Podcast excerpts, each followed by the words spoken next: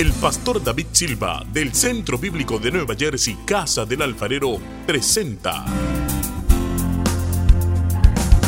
desde la sede principal en Morristown, Nueva Jersey, su programa Vida Abundante, un mensaje de restauración, transformación y edificación. Y ahora con nosotros nuestro pastor David Silva. Y al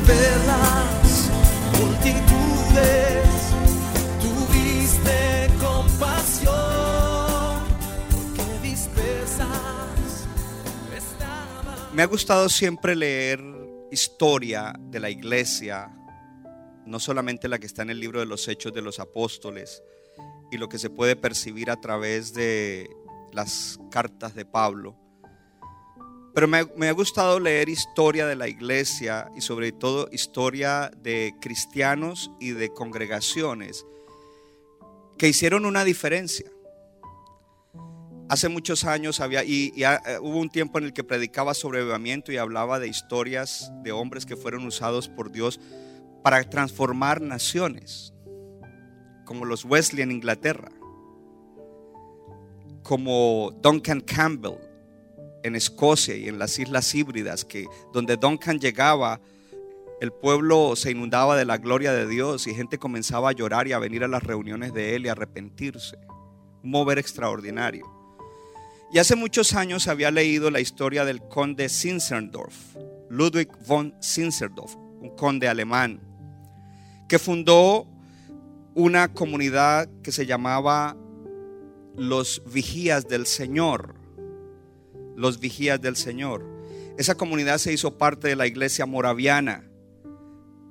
Y una de las características de ellos era un celo misionero que no tenía comparación. En estos días al volver a leer acerca de la historia de Zinzendorf y de los vigías del Señor y de la iglesia moraviana, fui de nuevo tocado de una manera especial. En 1727 esa comunidad inició teniendo 24 horas de oración. Es decir, que dentro de los miembros de ellos decían quién cubre de una a dos, de tres a cuatro. Habían grupos de personas que cubrían una hora del día y las 24 horas del día ellos tenían oración de intercesión. Día conmigo oración de intercesión.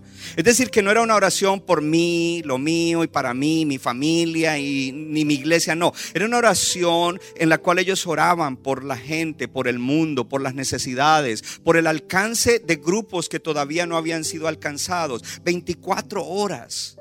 Yo quiero promover en esta iglesia que nosotros tengamos gente que ora de una a dos de la mañana, otros de dos a tres, de tres a cuatro. Gracias por el entusiasmo, de cinco a seis. Que, y que siempre eso se mantenga. Porque si vamos a hacer una iglesia verdadera, más vale que, que tengamos oración. Aquí no oramos lo suficiente.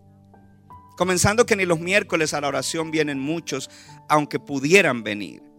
Ahora, 65 años después de haber encendido esa lámpara de oración, porque esa lámpara de oración duró 100 años, es decir, que eso pasó de generaciones.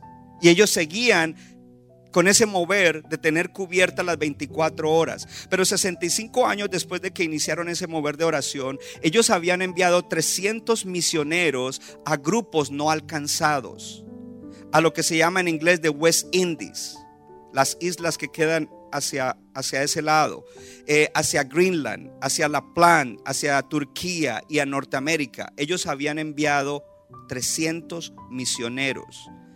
Ahora, ellos estaban total y radicalmente dedicados a hacer conocido a Jesús. Entonces, lea ahí, ellos estaban comprometidos con la sangre de Jesús y ellos estaban totalmente y radicalmente dedicados a hacer conocido a Jesús.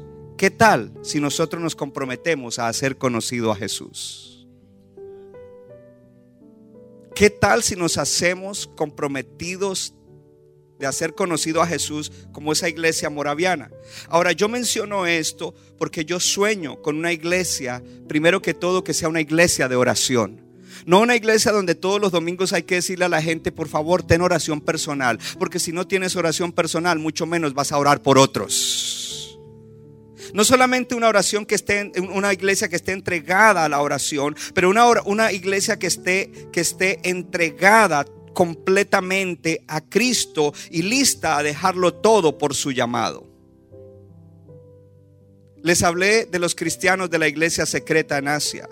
Les puedo hablar de cristianos en las naciones musulmanas, que ellos no pueden abiertamente decir que son cristianos porque le podrían cortar la cabeza literalmente, llevarlo y, y, y- beheaded, quitarle la cabeza. Nosotros aquí no sacrificamos nada y nos quejamos. Ay, está haciendo mucho frío, pero no te van a cortar la cabeza, no van a, a quitarte tus propiedades, no te van a meter a la cárcel, no van a tomar a tu familia presa. Si tú eh, eh, eres un cristiano de verdad, deberías decir gracias Señor, porque realmente para ser cristiano en este país no tengo que esforzarme mucho. No es mucho lo que sacrifico, pero tú sí sacrificaste todo en la cruz del Calvario para darme esa salvación tan grande.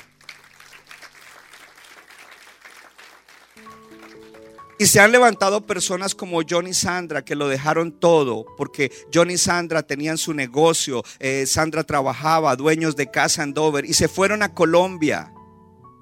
Y yo quiero que más gente se levante de esta iglesia y diga, yo dejo el tal sueño americano. Mire, usted llame al pastor John Díaz y él le dice que él es un hombre feliz.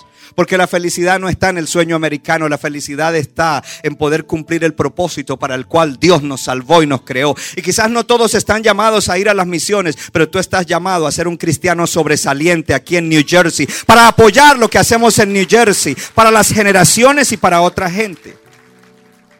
Ahora, yo menciono esto de, de- la comunidad de Sinserdorf, eh, los vigías de- del Señor y, de la iglesia moraviana, porque detrás de, de esa actitud había una humillación profunda, había purificación y poder basado en la sangre de Cristo. Léalo conmigo. Detrás de esa comunidad de cristianos había una experiencia, número uno, de humillación profunda. Diga conmigo, humillación profunda. A no ser que uno sea una persona que sabe humillarse, aunque Dios lo promueva, le dé victoria, le, le- le ayude a progresar, uno tiene que mantenerse humilde y saberse humillar delante de Dios, porque Dios es Dios. Dios no es tu chofer de Uber, Dios no es tu camarero en, en el restaurante cuando tiene una necesidad, dame, muéveme, llévame. No, Dios es Dios, el Dios creador del cielo y la tierra, el Dios tu hacedor, Él te hizo a ti y el Dios que te dio salvación. Ellos tenían una experiencia de purificación. Ellos sabían que continuamente tendrían que estar confesando sus pecados y luchando con sus malas tendencias. Luchas con tus malas tendencias y mírame a los ojos porque yo sé luchar. Yo sé cuáles son mis malas tendencias y lucho con ellas. Lo tercero es que ellos tenían una experiencia, de poder. No era un cristianismo de bla, bla, bla. Era un cristianismo en el cual donde ellos iban manifestaban el poder. Pero todo eso tenía como base la sangre de Cristo. Oh, la sangre de Cristo. Hoy no se predican mensajes de la sangre de Cristo en la iglesia contemporánea. Pero la sangre de Cristo es lo más importante. Ahora, hablemos de Sinserdorf. Sinserdorf había terminado la universidad a los 20 o 21 años. Él era de una familia muy rica, aristocrática, y él se fue en un viaje cultural por toda Europa visitando sitios importantes. Cuando él llegó a Düsseldorf, él vio una pintura de Fetti, de Domenico Fetti, que se llama He aquí el hombre. En esa pintura estaba el rostro de Jesucristo con una corona de espinas presionándole hacia abajo de su cabeza y sangre corriendo por el rostro del Señor. Cuando Sinserdorf vio esa pintura, eso transformó su vida totalmente. Él era un cristiano que atendía a la iglesia. Él no era un líder todavía, pero en ese momento, al ver esa pintura, algo vino a él. Ahora, debajo de esa pintura decía, yo he hecho esto por ti. ¿Qué has hecho tú por mí? Eso marcó tanto la vida de Sinserdorf que él se fue meditando en eso y su vida fue cambiada radicalmente. Oh, yo no sé, pero yo espero que unos cuantos tengan una, transformación radical, porque aunque haya sido cristiano por años, quizás necesitas un encuentro como el que tuvo Sinserdorf allí en ese lugar. Él, se- se- él- él estuvo allí delante de, de esta pintura, delante de este retrato pintado de, de Jesús sangrando, y se dijo a sí mismo, yo he amado al Señor por mucho tiempo, pero yo de verdad nunca he hecho nada por Él. desde ahora en adelante yo voy a hacer todo lo que Él quiera que yo haga. Eso fue su resolución en ese momento, hablando de reset. Por el resto de su vida, para Sinserdorf, la sangre de Jesús tenía un lugar importante y central en su fe cristiana, en su devoción, en su doctrina. Y fue allí donde él levantó esa comunidad de los vigías de oración, los vigías del Señor. Y la historia dice que cuando ellos enviaron a los dos primeros misioneros que salieron de allí, ellos fueron, los hermanos fueron hasta el puerto de Copenhague, donde los, dos primeros misioneros iban a salir hacia las islas de Saint Thomas y Saint Croix, que son eh, lo que se llaman de US Virgin Islands. Y allí no había cristianismo. Ellos, estos dos misioneros se iban donde no había ni un solo cristiano, ni conocían la fe cristiana, a predicar el Evangelio. Ellos dejaban todo. Cuando los hermanos estaban en el puerto y, eh, despidiendo a los hermanos y los hermanos estaban allá arriba en el barco, los hermanos vinieron al frente, levantaron sus manos y dijeron que el cordero que fue inmolado reciba la recompensa de su sufrimiento. ¿Sabe lo que eso significa? Nosotros vamos a ir y al ir él va a recibir la recompensa del derramamiento de su sangre. Él va a recibir la recompensa de aquello por lo cual Él sufrió. Porque nos han predicado un cristianismo cómodo, un cristianismo de que cuando tengo necesidad vengo, pero ese no es el cristianismo. Sí, Dios suple necesidades, Dios sana, Dios restaura lo que nosotros echamos a perder, pero es un Dios de propósito, más allá de nuestras propias cosas egoístas. Gloria al Señor. Tenemos que crecer en ser menos egoístas como Jesús.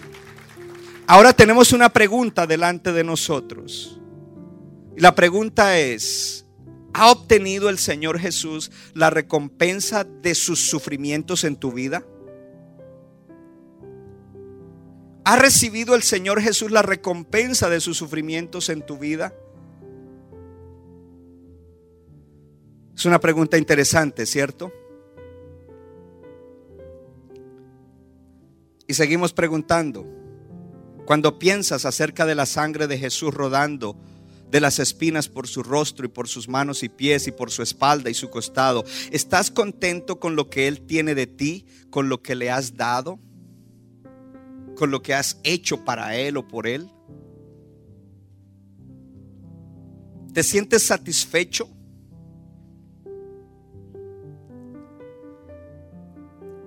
¿Ha recibido Jesús de tu mano libremente lo que Él compró con su sangre?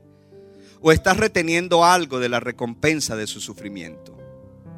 Mírenme acá por un momento, porque nosotros quizás hemos aprendido mal, pero hoy vamos a desaprenderlo mal y a aprender bien. Creemos que Jesucristo solamente compró el perdón de nuestros pecados, pero Jesucristo compró más que el perdón de nuestros pecados.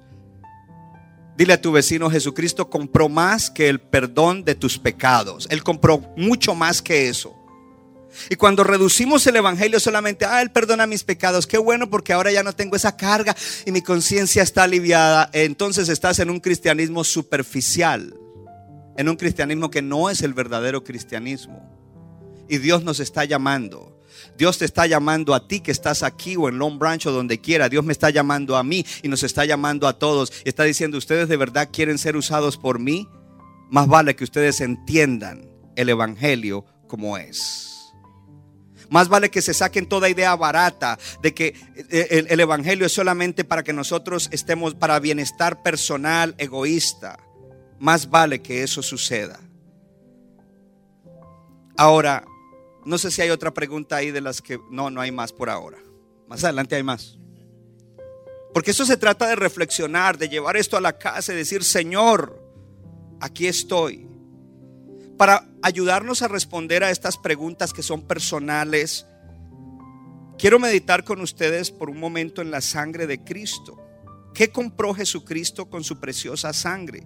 Ya le dije que no es solamente el perdón de tus pecados y mis pecados, Él compró mucho más que eso. En Hechos 20:28 dice, tengan cuidado de ustedes mismos. Y te lo voy a decir a nivel personal, ten cuidado de ti mismo y de todo el rebaño, de toda la iglesia en la cual el Espíritu Santo te ha puesto.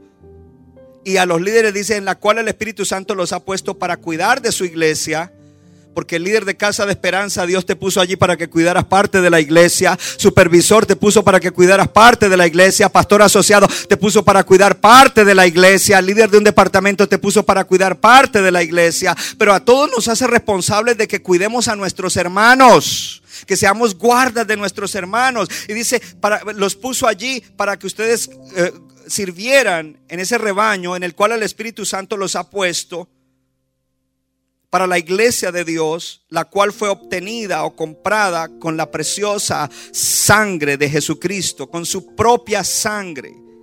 Cuando Zinzendorf estuvo delante de, de ese retrato pintado, él era un creyente fiel, miembro de una iglesia, iba a su iglesia, cumplía con todas las cosas importantes de la iglesia. Pero él podía decir con la autoridad de este texto, de Hechos 20:28, estas heridas han comprado mucho más que mi perdón. La sangre de Cristo me han comprado a mí. Y yo no sé si usted lee la Biblia, pero en una de las epístolas de Corinto dice, ustedes no son suyos. Ustedes no son suyos. Te lo voy a decir personal, tú no eres dueño de ti mismo, yo no soy dueño de mí mismo. Cristo me compró con su sangre. Si es que le creí y lo recibí como Señor y Salvador, Él me sacó de ser esclavo del pecado y siervo de Satanás para ser ahora de Él.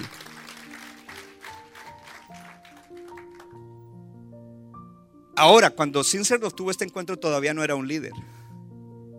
Aquí tenemos que rogar. ¿Quién quiere liderar un grupo? ¿Quién quiere abrir su casa?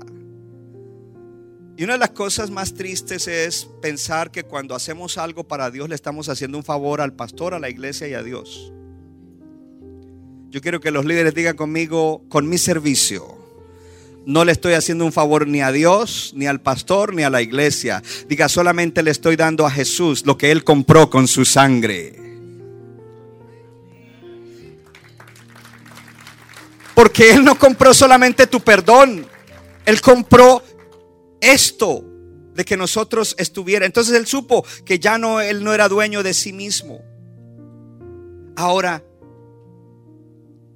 yo creo que cuando uno entiende eso, uno puede levantarse cada mañana y decir, yo no soy dueño de mí mismo en el día de hoy. Yo le pertenezco a otro y ese otro se llama Jesucristo.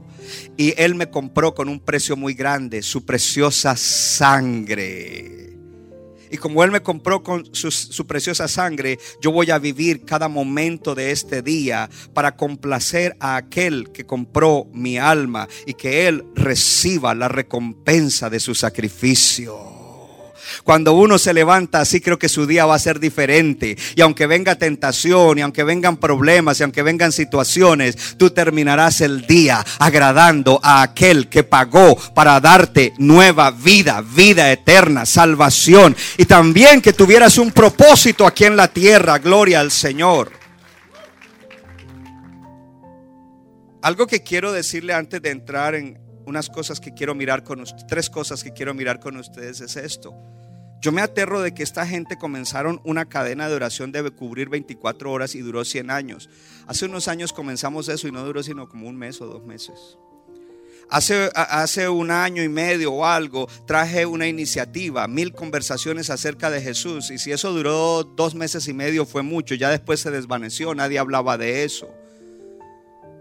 Cada uno gana uno, lo traje hace como 18, 19 años, de eso no se habla uno más para Cristo. Entonces como que las cosas no nos duran porque no le damos importancia. Si este año vamos a hacer proezas, más vale que digamos, yo me voy a anotar para una hora de oración de intercesión. Yo voy a ser alguien que voy a hablar de hacer conocido a Jesucristo, porque yo no fui salvo solamente para estar bien, yo fui salvo para algo mucho más grande que estar bien y es traer el evangelio de Jesucristo y él pagó con su sangre para eso. Él merece que yo le dé eso porque él pagó con su preciosa sangre.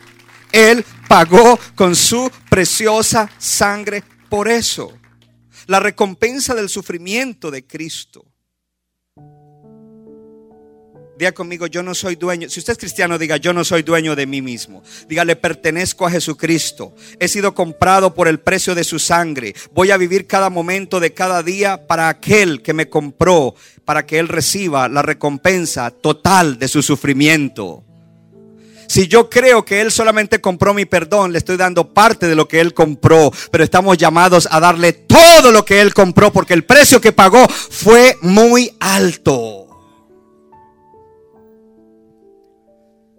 Tres cosas que quiero hablar. Y antes de que miremos estos tres elementos de lo que Cristo compró, les recuerdo que Él compró el perdón de nuestros pecados, él compró nuestra justificación por fe. Diga, yo soy justificado por fe. Él compró que fuéramos reconciliados con Dios. Él compró el que fuéramos lavados de conciencia. Y Él compró nuestra victoria final sobre Satanás y los demonios. Todo eso lo compró. Pero no fue lo único que compró. Dile a tu vecino, no fue lo único que compró. Diga, hoy voy a ver tres cosas más que Él compró y que me corresponde a mí dárselas porque Él las compró. La primera de ellas es la limpieza y embellecimiento de su pueblo. Levante la mano al pueblo de Dios. Entonces es la limpieza y el embellecimiento espiritual tuyo. Leamos la escritura. En Efesios 5, 25 al 27 dice, maridos amen a sus mujeres así como así como, entonces comienza a hablar de la labor de Cristo con la iglesia, así como Cristo amó a la iglesia y se entregó a sí mismo por ella. Levante la mano la iglesia, levántela. Y el que no le invitamos a que sea parte de la iglesia y se salve hoy, baje la mano. Dice que Cristo se entregó a sí mismo por ti que eres la iglesia, por mí que eres la iglesia. Hello. ¿Y para qué? Para santificarla, para hacerla santa, limpia, pura. La sangre de Cristo es lo único que puede borrar, limpiar y lavar los pecados, las porquerías que nosotros hicimos, vivimos. La sangre de Cristo. Dice, habiéndola purificado en el lavamiento del agua por la palabra. La palabra es importante, hermano. Qué bueno que estás oyendo la palabra, porque cada día que oímos la palabra y leemos la palabra somos más limpiados, más purificados. La palabra es la que nos purifica. Dice, a fin de presentársela a sí mismo, diga conmigo, ahora soy de Él, una iglesia gloriosa. Perdón, y, eh, en, en otras versiones dice una iglesia esplendorosa, que no tuviese mancha ni arruga, que no tenga mancha ni defecto ni cosa semejante, sino que fuese santa y sin mancha. Además del perdón de nuestros pecados, Él compró nuestra limpieza y, embellecimiento interior, espiritual. Hello. En el versículo 26 dice que para santificar, para hacernos santos. Diga conmigo santidad práctica. ¿Quiere que le dé un ejemplo de santidad práctica? No pagues mal por mal. Aquel me hizo tal cosa, pues yo le voy a hacer esto. Ahí no hay santidad. Quiere que le hable de santidad práctica. Cuando tú te juntas a hablar mal de, una, de otra persona que no está ahí, ahí no hay santidad práctica. Porque a veces estamos, yo no hago drogas, yo no estoy en inmoralidad sexual. Good, mejor, gloria a Dios. Pero estamos en otras cosas. Envidia, celos Dice que Él compró para que nosotros viviéramos una santidad práctica. Y en el versículo 27 dice, para presentársela a sí mismo. Una iglesia pura, santa, limpia, gloriosa, esplendorosa.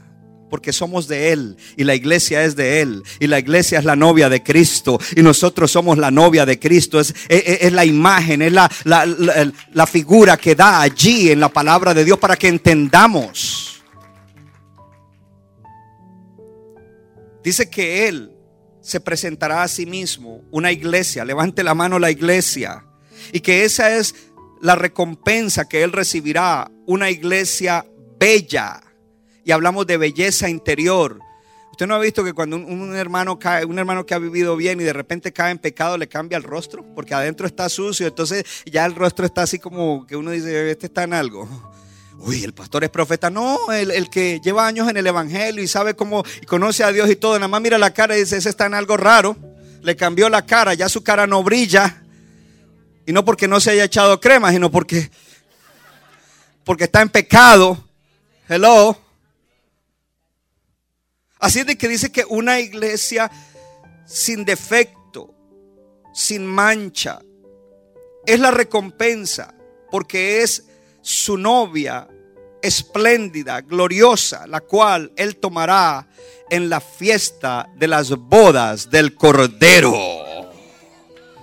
Y si usted no sabe qué es eso, lea Apocalipsis, porque habrá un día final. Yo dije que habrá un día final y todos los redimidos estaremos en una fiesta y es la fiesta de las bodas del Cordero donde Él dirá, aquí está la iglesia mía formada de toda la lengua, tribu y nación y es limpia, es pura, es santa y yo pagué por eso. Dile a tu vecino, aquí en la tierra nunca voy a ser perfecto pero yo tengo que procurar, diga, yo tengo que procurar, más fuerte, yo tengo que procurar con diligencia la santidad sin la cual nadie verá al Señor. Y Dios te da la gracia. Cuando tú quieres, Él te da la gracia. Y para eso el Espíritu Santo vive dentro de ti. No para que lo mantengas triste y apagado, sino para que te influencie. Y tú no respondas mal por mal. Mire, en, las situaciones de vida que yo tengo hay algunas situaciones desagradables y a veces me vienen a hablar de alguien que me ha, hecho daño y todo eso. Yo le digo, no quiero hacer comentarios. Digo, no quiero hacer comentarios. Pero que no quiero hacer comentarios. Se lo dejo al Señor. Y yo digo, para mí se aplica que para los que aman al Señor todas las cosas les ayudan a bien. Y para Él se aplica que lo que siembra va a recoger. Uh.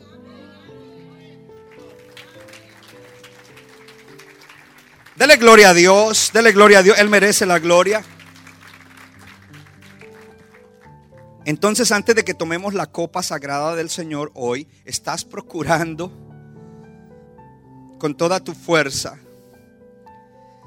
darle a Cristo lo que Él pagó por su sufrimiento. Jesucristo pensó que valía la pena sufrir así como lo viste en el video para que tuvieras una imagen que valía la pena sufrir así por tu santidad. ¿Piensas tú lo mismo? Hello. Le estás poniendo el mismo precio a tu santidad o tu santidad no vale nada. Y cuando hablamos de santidad no solamente hablamos de no hacer esas cosas groseras, pero hablamos inclusive de obedecer cosas que no obedecemos de la palabra de Dios. Pues no estoy de acuerdo, porque eso era del Antiguo Testamento. Pero la escritura es una sola y fue inspirada toda por Dios y es útil para redarguir, para edificar, para cambiar. No vengas aquí con cosas raras, porque si, has hecho un estudio copioso del Antiguo Testamento, tú entenderías que hay costumbres y hay ritos que no debes practicar, pero que los principios se practican. Diga conmigo, los principios. Y cuando no los practicamos, no estamos en santidad. Tendrá Jesús todo lo que Él pagó? ¿Tendrá nuestra santidad? Cuando no estás creciendo en santidad, le estás negando eso. Número dos, Jesucristo pagó para obtener el celo de su pueblo, el celo de su pueblo por buenas obras. Diga conmigo, celo. ¿Sabe lo que significa celo? Celo es un fervor, un entusiasmo de hacer buenas obras. Cuando alguien tiene celo por algo, es que tiene un entusiasmo y un fervor y nada lo para. En los comienzos de esta iglesia teníamos unos hermanos que tenían un celo por el soccer, que no venían a la iglesia, dejaban a la esposa sola y después se metían en lío porque la esposa decía, ni viniste a la iglesia ni estuviste conmigo, solo dándole patada al balón. Porque tenían un celo por el soccer que para ellos Dios no importaba y la familia no importaba. ¿Para qué me dice eso, pastor? Para ilustrarte lo que es celo. Y dice en la palabra de Tito, capítulo 2, versículo 14, Él, es decir, Cristo, se dio a sí mismo, diga conmigo, por nosotros, diga por mí, para redimirnos de toda iniquidad. Redimir es pagar el precio de rescate y que no estuviéramos esclavos de la iniquidad. Y para purificar para sí un pueblo propio, lea, celoso de buenas obras. Diga, Jesucristo pagó para que yo tenga celo de hacer buenas obras. Dígalo de nuevo. Diga, Él pagó para que yo sea celoso de hacer buenas obras. Él derramó su sangre para comprar tu celo de buenas obras. Entonces, tres cosas allí. Diga conmigo, justicia y misericordia práctica. Míreme acá. Es fácil decir, ah, yo vi allí una persona necesitada y yo tengo misericordia de él. Eso no es práctico. Práctico es cuando tú vas y le das la mano y lo levantas. Ay, pobrecito mi primo que está metido en el alcohol y el matrimonio se le está destruyendo. Yo voy a orar por él. Eso no es misericordia práctica. Misericordia práctica es cuando vas, le predicas, te dejas insultar de él, pero dice, no importa, la palabra va a quedar. Yo lo voy a ayudar, yo le voy a, a, levantar, yo lo voy a guiar, yo voy a hacer lo que sea. Ahí hay estás dándole misericordia y le estás haciendo justicia práctica. Lo segundo, benevolencia y bondad práctica. Ser benevolentes y ser gente que son bondadosos, pero de manera práctica, con acciones. Es lo que compró Jesús. Y que lo hagas con entusiasmo y con celo. Y lo tercero es que vas a ser una persona que tiene valentía y compasión práctica, es decir, que te atreves a ir, te atreves a predicar, te atreves a hablar y lo haces con valentía porque tienes celo de buenas obras. Note cuidadosamente que Él no dijo, en su palabra, oh, yo morí y derramé mi sangre para que tú pares de hacer malas cosas.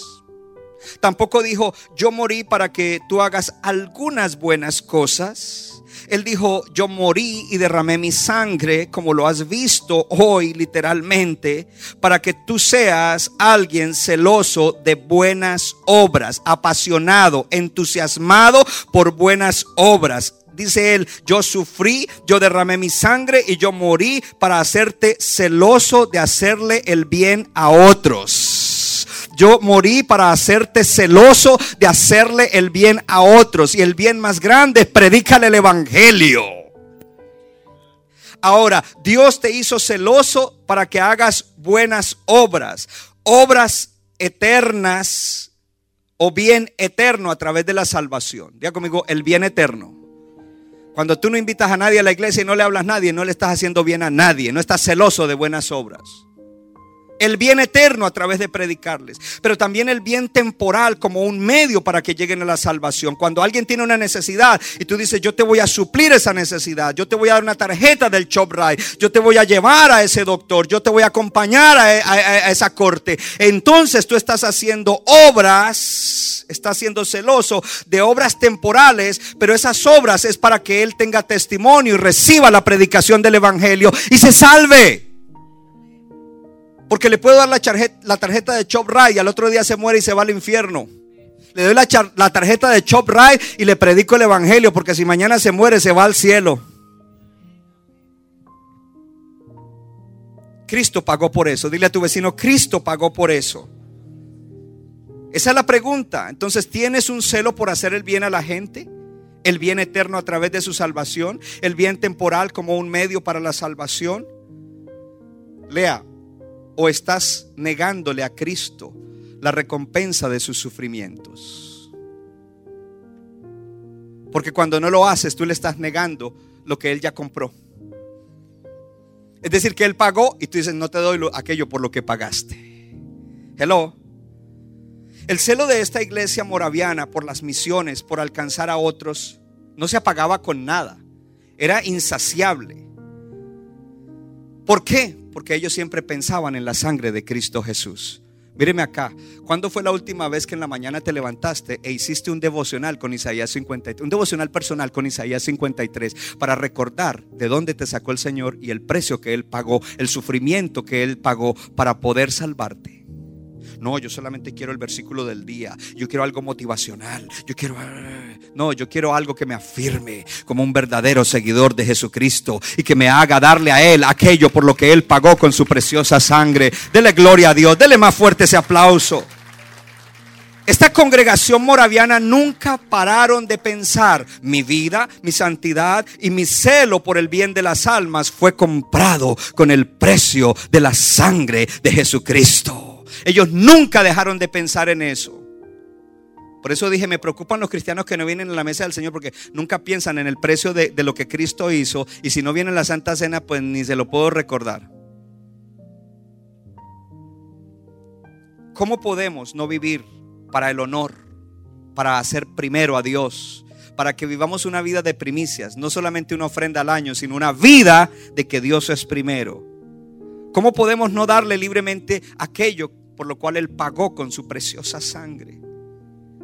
Tu celo por el bien de la gente es la recompensa que Jesús quiere por el derramamiento de su sangre. La pregunta es, ¿estás con Él en eso o estás contra Él? Cuando no lo hacemos, estamos contra Él. Número tres. Jesús compró una iglesia rescatada de cada pueblo y nación. De cada pueblo y nación. México, Guatemala, Bélice, El Salvador, Honduras, Nicaragua, Costa Rica, Panamá, Puerto Rico, Haití, República Dominicana, Colombia, Venezuela, Ecuador, Perú, Bolivia, Argentina, Brasil, Chile, Uruguay, Paraguay, Argentina, las Islas Vírgenes, las, las, Bahamas, África, Asia, Oceanía. Él quiere levantar una iglesia de todo pueblo y de toda nación. Él no murió por un grupito, Él murió por toda la humanidad. No importa de dónde nacieron, no importa qué idioma hablan, Él y, y entiende algo. Todavía hay grupos que no conocen al Señor en nuestras propias naciones.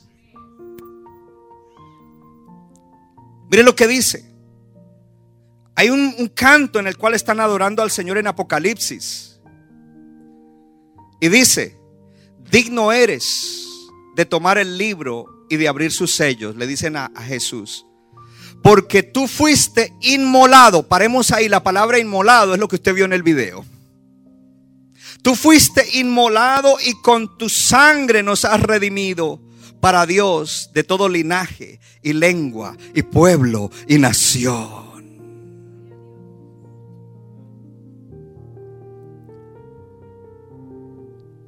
Esto habla del final. En el final, todos los redimidos de todas las edades, de todas las naciones, pueblos y lenguajes estaremos adorando al Señor y diciéndole, digno eres de tomar el libro y de abrir sus sellos, porque tú fuiste sacrificado y con tu sangre nos has comprado y rescatado para Dios. Y venimos de todo linaje y lengua y pueblo y nación. Sin ánimo de criticar. Esta es la iglesia de los dominicanos. Esta es la iglesia de los puertorriqueños. Yo no creo en eso. Yo creo, yo quiero una iglesia donde haya gente de todo lugar. De todo lugar. Hello. El esfuerzo que hacemos es grande. Yo quiero, quiero abrir un servicio en inglés, sister. Y yo sé que va, mire, usted no sabe cuántos sacrificios, los días domingos, predicar aquí, salir corriendo a Dover a predicar, usted no sabe lo que eso se siente, pero no me importa. Jesucristo pagó su sangre, yo tengo que darle lo que Él compró. No me estoy quejando, le estoy, le estoy contando lo que le doy a Cristo. El día que el Señor me llamó, vamos con Mario Murillo. Tremendo predicador, estaba más joven él, en Virginia, y él hizo un llamado a la gente que pertenecían a los baby boomers. Y los baby boomers, una generación que de aquí en Estados Unidos que lo titularon así, cierra en 1964. Y yo caí ahí, ya todos saben cuánto tiene el vaso. Ya, stop it. Yo caí, yo dije, yo, porque él dijo los años, dijo de nacidos entre tal año y tal año. Era como si me estuviera llamando. Yo corrí al altar y allí le prometí al Señor, le dije, de aquí en adelante, por el resto de mi vida, yo no era todavía ministro, era un medio líder en la iglesia. Le dije, de hoy en adelante te voy a servir por toda mi vida. El ministerio no es fácil.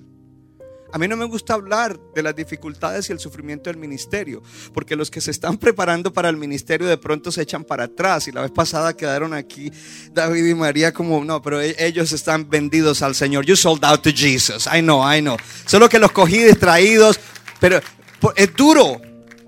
Créame que a veces hay tantos sufrimientos con gente y con cosas que en lo humano no quisiera decir mejor me dedico a otra cosa yo sé que y voy a ser un buen cristiano, pero yo no digo eso nunca porque yo le prometí allá en Virginia en 1990 y pico, 5, 8, no sé, le dije, "Señor, por el resto de mi vida yo te voy a servir."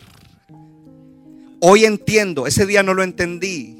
Quizás hasta hace un tiempo atrás no lo entendí, de que Cristo compró eso con su sangre para mi vida.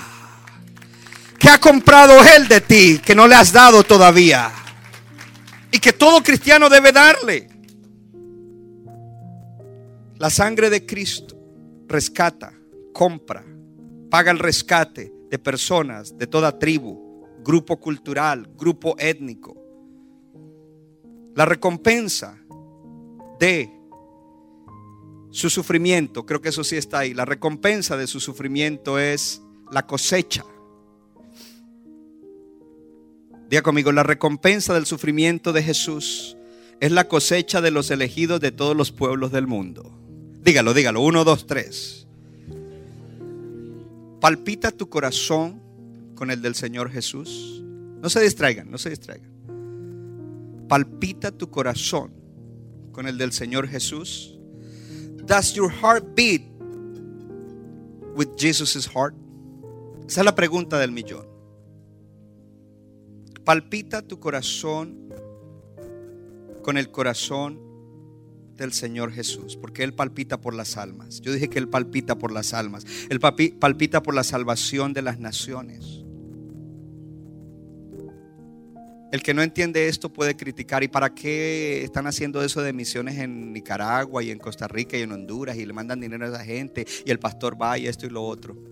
No tengo que explicártelo porque ya te lo expliqué en el día de hoy. Necesitamos orar seriamente acerca de los defectos de nuestras vidas que revelan una terrible indiferencia al precio de la sangre de Jesús o al precio que Jesús pagó por tu santidad, por tu celo de buenas obras y por tu pasión por la evangelización del mundo. Hoy vamos a tomar la cena y en ella nos vamos a arrepentir. Quizás si le dijiste una mentira a tu cónyuge, pues arrepiéntete, eso es rápido, te la borra el Señor. Pero esto, terrible indiferencia. Creo que hoy gente que había dejado de trabajar en los grupos va a volver a los grupos. Creo que hoy gente que dice, yo he estado ahí como que sí voy, no voy. Hoy va a decir, Señor, yo quiero servirte. Primero vamos a procurar santidad. Y no en la fuerza, sino en la oración, en el ayuno, en la palabra, en meditar, en obedecer las cosas que no obedecemos. Segundo, vamos a desarrollar celo por buenas obras. Tercero, vamos a decir la evangelización del mundo es importante y comienza con mi vecindario, con mi familia. Pero voy a tener celo de buenas obras. Obras, el bien eterno para la gente y el bien temporal para que se salven y cambien su vida. ¿Cuánto le dan gloria a Dios? Esa debe ser hoy nuestra consigna. Eso debe ser lo que en el día de hoy nos mueve. Póngase de pie. Y yo quiero que usted cierre sus ojos. Piensa qué tipo de pensamientos, creencias, actitudes, acciones y estilo de vida le niegan a Jesús el que tú le des lo que Él compró con su sangre. Quizás tienes una vida de oración, palabra, congregarte mediocre y por eso no puedes alcanzar la santidad. Y Dios dice, yo te di medios de gracia. Que le des prioridad a la oración, que yo sea primero en tu día. Te di la palabra para que con ella seas limpiado, purificado, empoderado para vivir para mí. Te di la iglesia porque en la iglesia recibes lo que necesitas para procurar la santidad sin la cual no podrás ver al Señor. Recibes la palabra para que aprendas principios que aunque no los entiendas, los obedezcas, porque Dios no quiere gente que entiende, sino gente obediente. Y muchas veces no entendemos algo y lo obedecemos y al tiempo Dios nos da el entendimiento. Yo no he entendido todo. Yo no entendía todo lo que practico del cristianismo, pero cuando lo empezaba a practicar al tiempo, Dios me, me, lo hacía entender, porque Él quería probar si yo era obediente. Primero, antes que entendido. Y eso se llama fe. Si Dios lo dice en su palabra, yo te lo creo, aunque no lo entiendo. ¿Eres alguien que te preocupas de los demás? ¿Que te preocupas de personas que no son salvas? Y tienes celo, entusiasmo, fervor para que se salven. Y haces lo que sea. Y aún haces obras a favor de ellos para que a través de esas obras ellos te oigan el Evangelio y se salven. O eres indiferente a la sangre de Cristo, a lo que Él compró. Toma un momento y habla con Dios. Centro Bíblico de New Jersey, Casa del Alfarero, presentó su programa Vida Abundante. Si usted desea obtener más información y lo último que acontece en nuestro ministerio, visítenos en el internet www.centrobibliconj.org. Y ahora también puede estar más cerca del pastor David Silva a través de su Facebook, donde encontrará palabra de Dios por la mañana, tarde y noche. Búsquelo en Facebook como Pastor David Silva. No se equivoca, le da forma al barro para su deleite. Somos vasos de su agrado y de su Nuestra iglesia está localizada en la 63 de la Abbott Avenue en Morristown, Nueva Jersey. Para más información, llámenos al 973-292-0170. 973-292-0170.